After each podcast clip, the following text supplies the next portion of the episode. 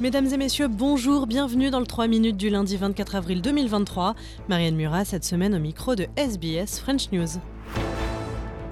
L'armée australienne a besoin d'être fondée urgemment, c'est ce qui ressort d'un rapport indépendant selon lequel le pays doit développer sa capacité à frapper des cibles longue portée, se doter de sous-marins à propulsion nucléaire ou encore construire localement ses munitions. En d'autres termes, l'Australie doit être plus autonome pour faire face, je cite toujours le rapport, à l'expansion de la Chine et au déclin des États-Unis. On écoute la réaction du Premier ministre Anthony Albanese.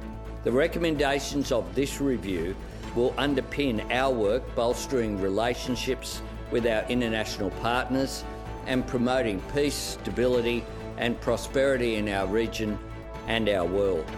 At its core, all of this is making Australia more self reliant, more prepared, and more secure in the years ahead. Les États-Unis ont décidé de ne pas accorder de visa aux journalistes qui accompagnent Sergei Lavrov, le ministre russe des Affaires étrangères, dans son déplacement à New York au siège des Nations Unies.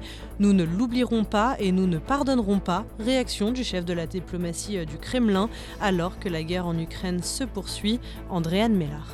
Sergei Lavrov attendu aujourd'hui à New York au Conseil de sécurité de l'ONU dont la Russie assure la présidence tournante. Imaginez le ministre d'un pays à l'origine de l'invasion d'un autre pays et d'une guerre toujours en cours va présider aujourd'hui une réunion au sein d'une instance censée assurer le maintien de la paix dans le monde. Une situation improbable mais ce sont les règles du Conseil de sécurité.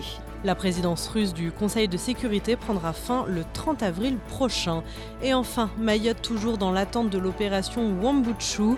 La tension est à son comble hein, dans le 101e département français où les forces de l'ordre vont déloger les migrants illégaux des bidonvilles et expulser les sans-papiers, dont la plupart sont des Comoréens. Sur place, Romain Phillips. Alors le gouvernement n'a pas donné de date de début ni de fin pour cette opération, mais sur la partie répression la délinquance, des interventions ont déjà été menées sur l'île depuis ce week-end. Des affrontements ont notamment eu lieu hier à Tunzu, au sud de Mamoudzou. Et aujourd'hui, une une vaste opération de contrôle d'identité a lieu sur tout le territoire de Mayotte. Des interventions de police sont notamment en cours autour des localités de Magicavo et Kombani. Dans les quartiers informels, en tout cas, plus personne ne doute que la plus grosse partie de l'opération, la destruction de bidonvilles, est imminente. L'association Droit au logement a appelé à stopper cette opération, la qualifiant de brutale et d'anti-pauvre. Emmanuel Macron a lui validé cette opération. Le président français qui prévoit un nouveau texte sur l'immigration juste quelques jours après avoir passé euh, la loi sur la réforme des retraites. Dans une interview accordée au journal Le Parisien, Emmanuel Macron dit qu'il souhaite se réengager dans le débat public. Premier dossier évoqué, la brûlante réforme des retraites. Et un léger mea culpa de la part du président. Il admet qu'il aurait dû être plus impliqué. Le chef de l'État concède des erreurs. Est-ce qu'on aurait pu mieux faire? Oui, déclare-t-il dans les colonnes du Parisien, ajoutant toutefois désormais penser à la suite. Autre thématique sensible, la future loi immigration.